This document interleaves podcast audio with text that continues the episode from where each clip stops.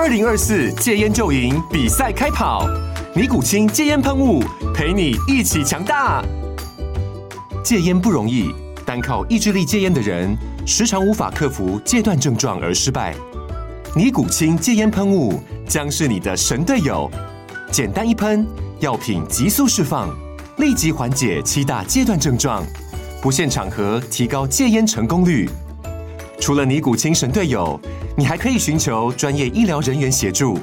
一起迈向戒烟成功之路。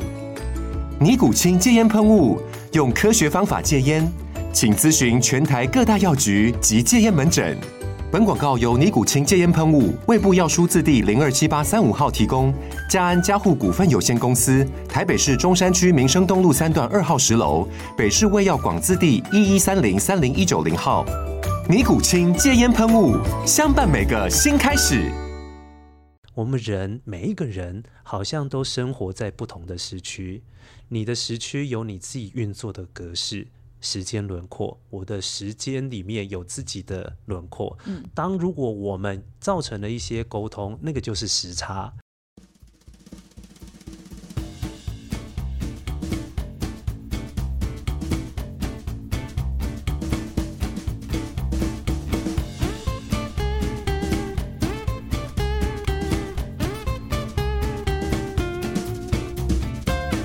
大家好，欢迎再次收听《实话实说》，我是婉玉。这期的来宾主为多叔叔。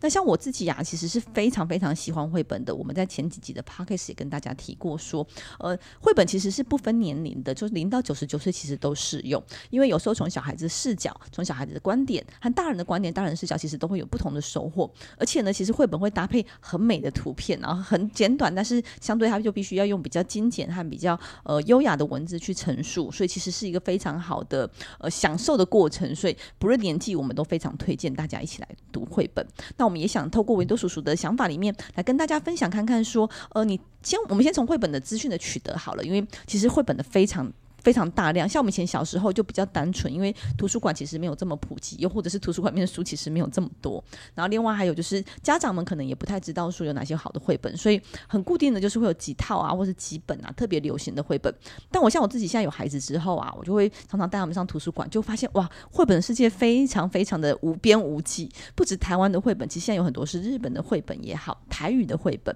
然后放呃乡土语言的绘本，然后还有一些国外的绘本，其实都非常的大量。那想问维多叔叔说，平常是从哪里开始取得这些绘本的新书资讯？又或者是你怎么样来挑选这个绘本？你觉得适合来跟大家分享的？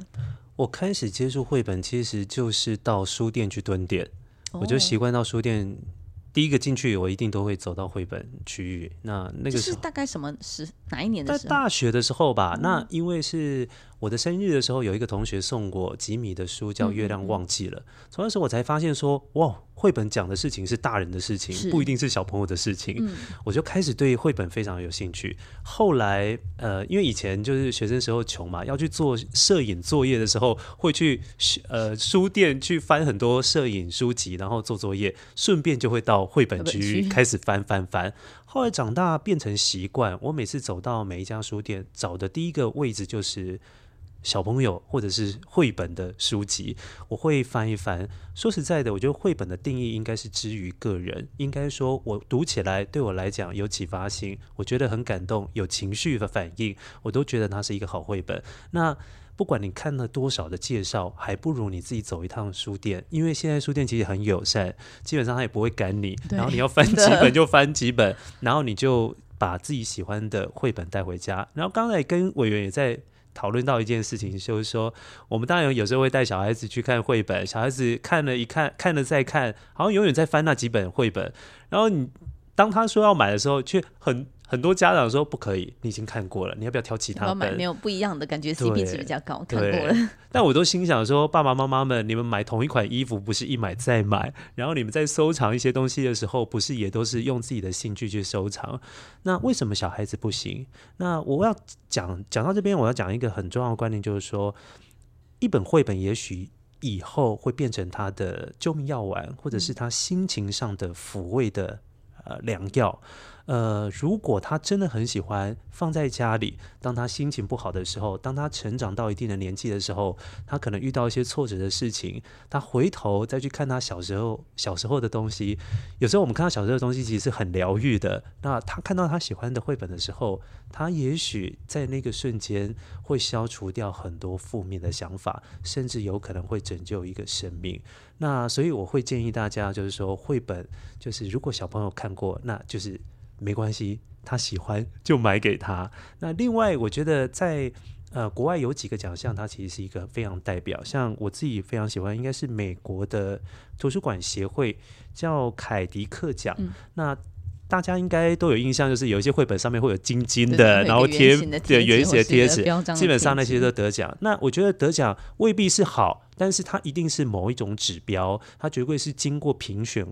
筛选过来的，一定象征某一个议题上面，它诠释的非常的不错，所以我觉得那也是一个指标。那在我们台湾有一个叫 Open Book 阅读制，它其实里面有非常多的。呃，绘本的非常专业的介绍，嗯、而且这些专业人士真的有一些是学者，有一些是长期在致力于小朋友的一些呃文化活动。我觉得那个都是一一些很重要的参考指标。嗯，那我刚才其实刚才跟维多叔叔有聊到说，其实家长们在买绘本的时候，不要太用价值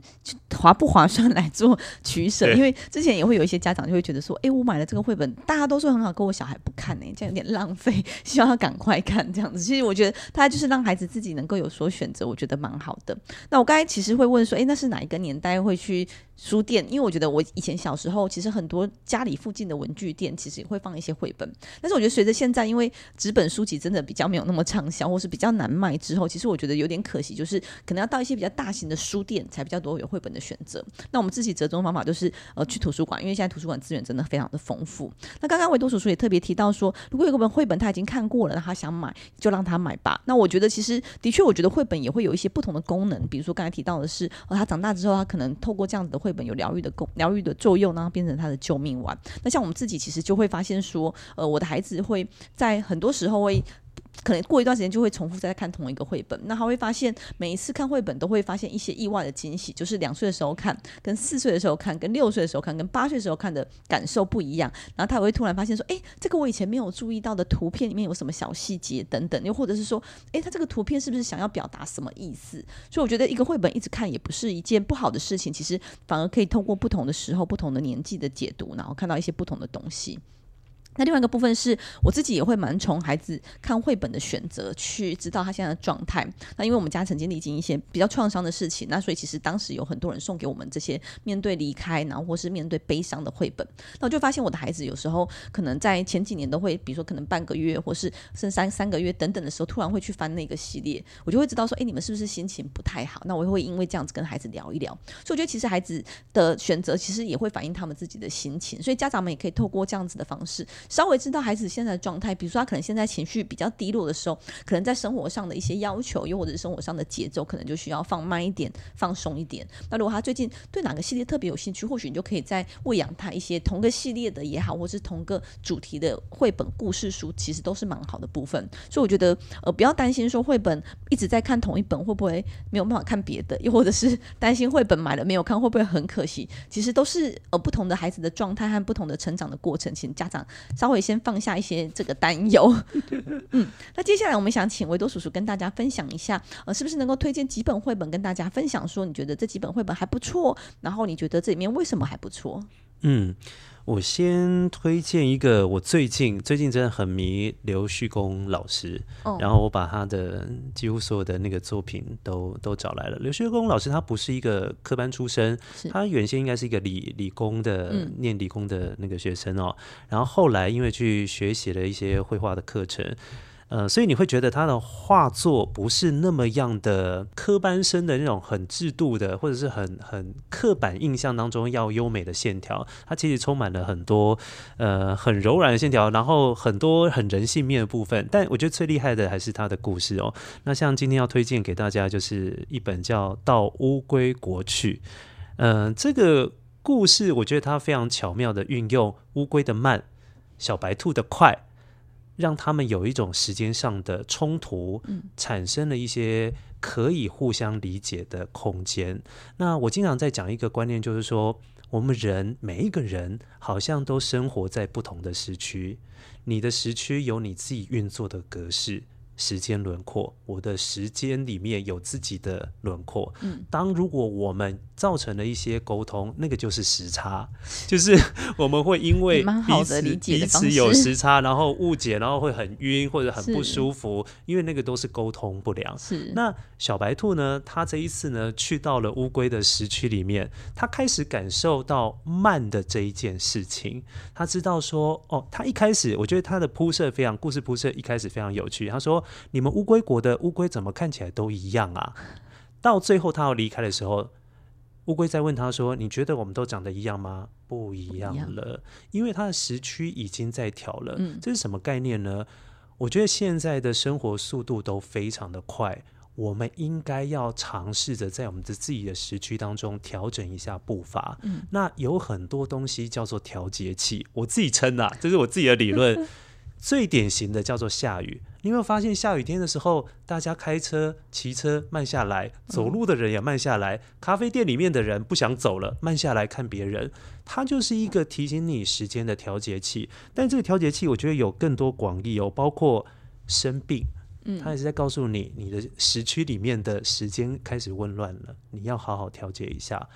情侣之间牵个手，那也是调节器。嗯嗯，你不可能牵着他手一直狂走吧？嗯嗯嗯，它就是一个调节器，它让你的生活会慢下来。所以我希望，因为现在快这件事情，让大家造成了很多心理上的疾病。那也是因为快这个速度、速度感，造成了很多误解纷争。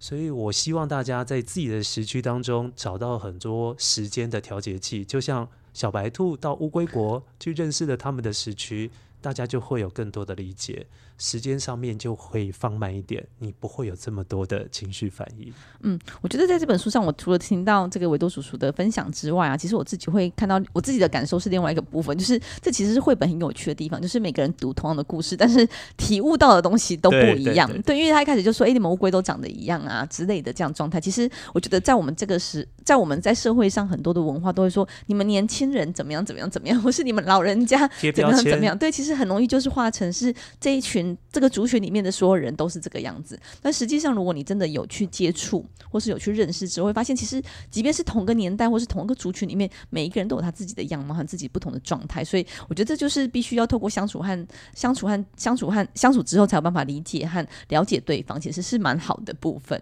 嗯，好，那接下来要不要给我们介绍一下第二本绘本呢？另外一本叫《白猫黑猫》。白猫黑猫呢？他们是两个好朋友，当然就是理所当然，一只是白猫，一只是黑猫。嗯。但是呢，白猫。他不管走到哪边都很受到欢迎，甚至呢，他会比如说他进入到草丛的时候，他可能就变成了草丛的颜色，因为白色的关系嘛，所以他非常融入那个颜色当中。不管他去到哪一个环境，基本上都非常的融入。但是相反的，就会变成黑猫格格不入。嗯，那当人们在看到这两只猫的时候，会发现哇，我比较喜欢白猫，黑猫黑黑的，不吉利又不好看。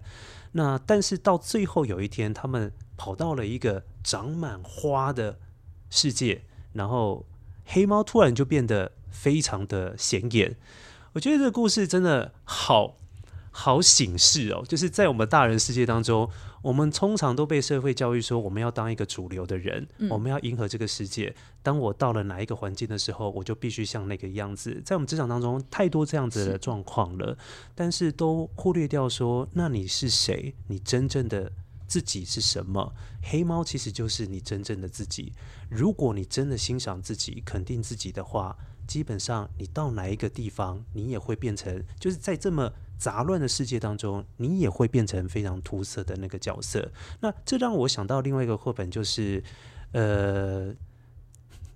那一只小牛，就是爱爱花的牛。嗯、它，我觉得它是非常适合在现在这个疫情期间的时候阅读，因为我们的世界一直不断的在变动，变，嗯，变化。然后你没有，有时候你会没有办法去承受这个变化，但其实你可以唯一做的一件事情就是，你要知道你自己是谁，你要巩固你的心。你的心如果巩固住了，你不会受到这个世界变化而被它牵着走。这也是那里面那一头小牛，它非常告诉我们的一个真谛哦，就是世界再怎么变化，但唯独你的心可以永远是你自己。你要忠于自己，嗯、你就会有找到最合适自己呃。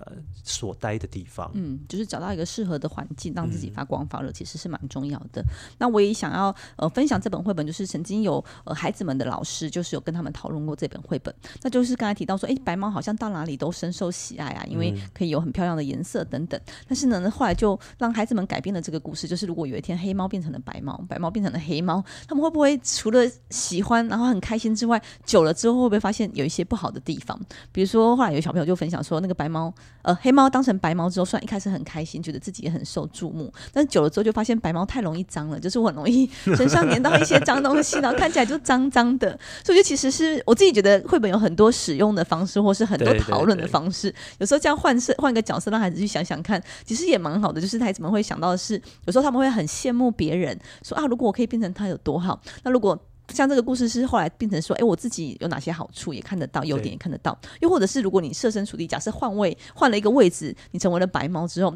是不是除了白猫的好之外，白猫也会遇到很多的困扰，是我们当初在羡慕的时候没有想过的。所以其实与其一直去羡慕别人，不如就是把自己当成变成更好的自己，然后去发挥自己独特的地方，其实是蛮好的。嗯，所以我觉得像这本绘本，就是孩子们的老师其实用这个方式，我觉得哎也蛮有趣的。换一个方式来做思考，其实很不错。是 是是。好，接下来还有一本绘本，就是你很快就会长高了，也请维多叔叔来跟大家分享吧。这本绘本是我真的很近期在书店翻到的，但我知道它应该是一本蛮经典的绘本。那我我不太认识这个绘呃绘本作家，但他的故事内容让我非常的喜欢哦。他是讲述一个小男孩，他。是一个个子很小很小的小男孩，他一直在担心说，我自己怎么都这么矮，长不高。于是他问了妈妈说要长高的方法，妈妈跟他讲说，你要吃蛋白质，摄取蛋白质。爸爸跟他讲说，你要睡够。很多人都跟他讲了很方法，很多方法，但他越听越越越觉得没有办法实现啊，他越来越烦恼。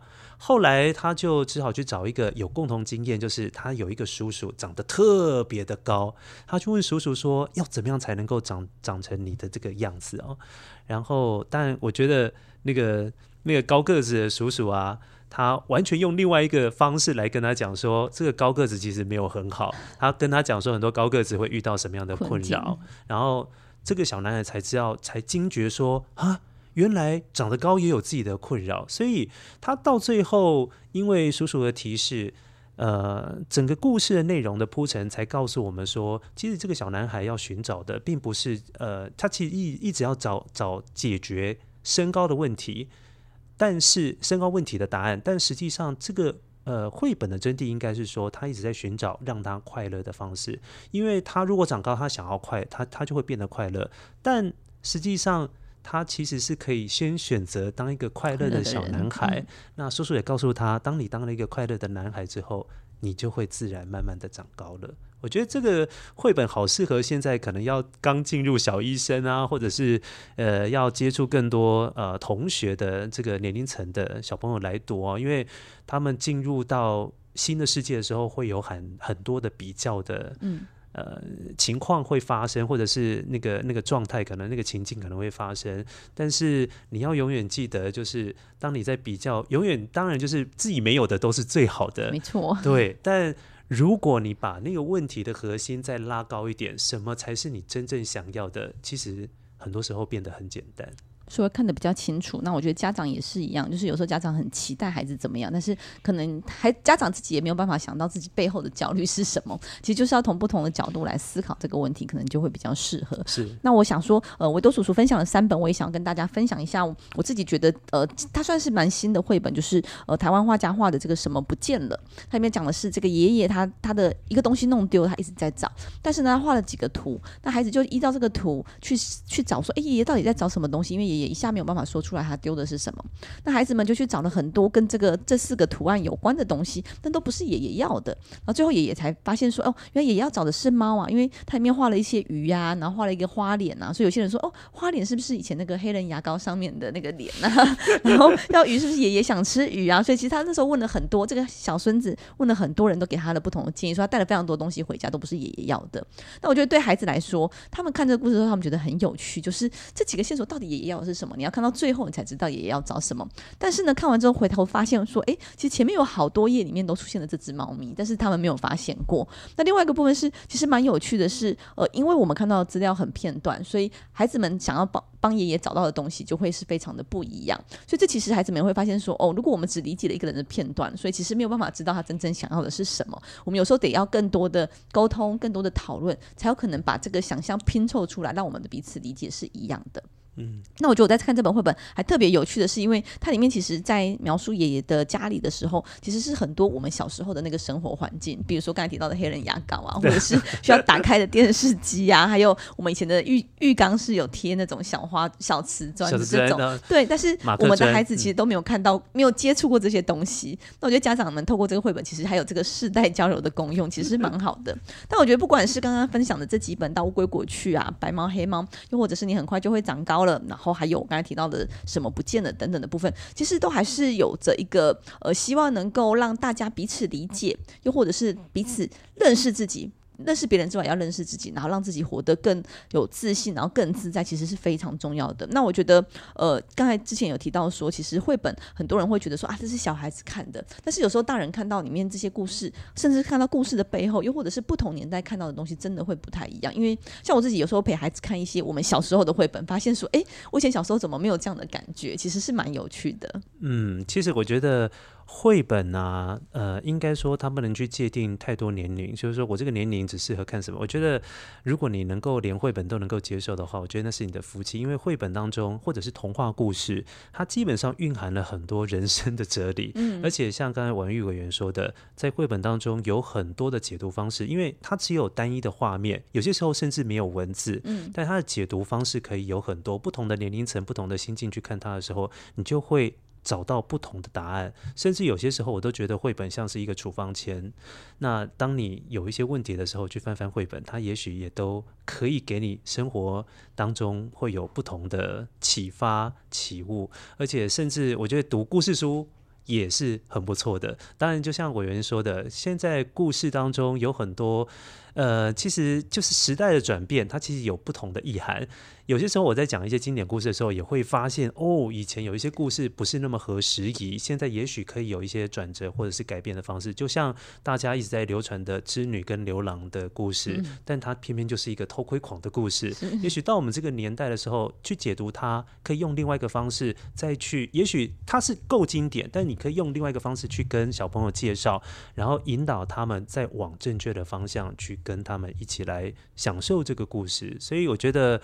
嗯，读绘本不仅是小孩子的事啊，是大人的事，所以我才一直强调说，绘本或者是听故事都一起亲子共读，我觉得这是最好的、最理想的这个过程。嗯，刚才维多叔叔有提到说，如果不管到什么年纪还可以读绘本，其实是一件很幸福的事情。我的确觉得，因为就是有了孩子之后，我就发现说，哎。我们从孩子长大成成人的过程当中，其实有很多时候，我们的想象或是我们的框架都已经被制约了。所以，像我自己觉得啊，最难讲的绘本，或是最难跟孩子念的绘本，就是这种无字无字书，就是没有 没有字的绘本，你会编剧 对编不出来。那我会发现说，哎，孩子从可能两岁的时候，他们没有办法自己讲，但是到五六岁、七八岁的时候，无字书对他们来说，他们都觉得哦，好好讲哦，然后每个人都可以有天马行空的故事，但我们大人却觉得哦，非常困难。这个我要教你一个绝绝绝招哦，在我跟很多家长在分享绘本的过程当中，我发现哦，其实常常有一个角色是缺席的，而那角色呢，经常会带来惊喜。那角色叫父亲。为什么念绘本、念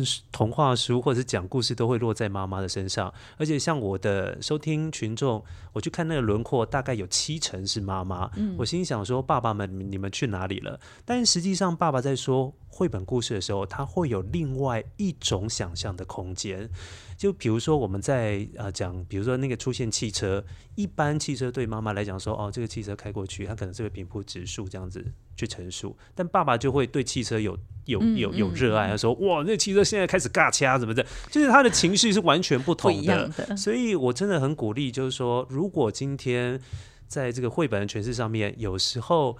我真的觉得。爸爸这个角色可以一起进来，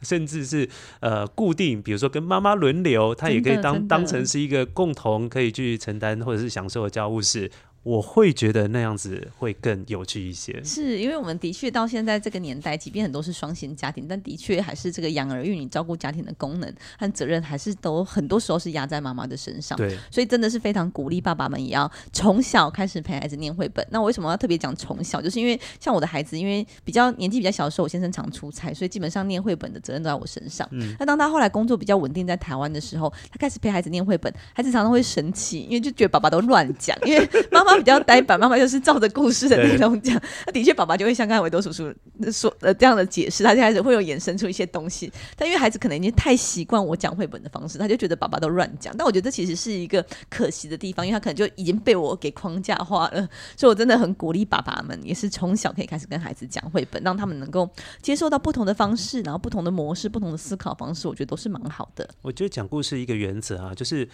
合不合理不重要，因为有太多故事都不合理。不合理，没错。但是合不合逻辑很重要，就是那个故事的起承转合的逻辑要正确，这样子才是一个叙述的一个完整的结构啊。但合不合理，其实有些时候不合理才精彩。嗯，对，没错。好，那我们节目的最后，我我很好奇一件事情，就是说，维多叔叔有这么多呃阅阅读绘本的经验，又或者是收集绘本的经验，那最后这些书要如何能够在家里面 好好的安置好？因为我觉得有很多有很多呃很愿意买书的家长，最后都遇到一个问题，就是小时候看的绘本舍不得丢，因为不同年纪看到的感觉不一样。但是有很多新的绘本又很想再买，或者新的故事书很想再买，他家里就会呈现在一个非常可怕的状态。其实啊，我这个也没有是非常擅长。我觉得我在家里，因为其实绘本大家如果有收集的话，会知道它的大大小小真的是非常的不同，所以会造成很多收集者的一些困扰。但我的绘本上面会有一些功能性的区分。哦，对，我是以功能性去区分。比如说，我有一区就是专门就是疗愈，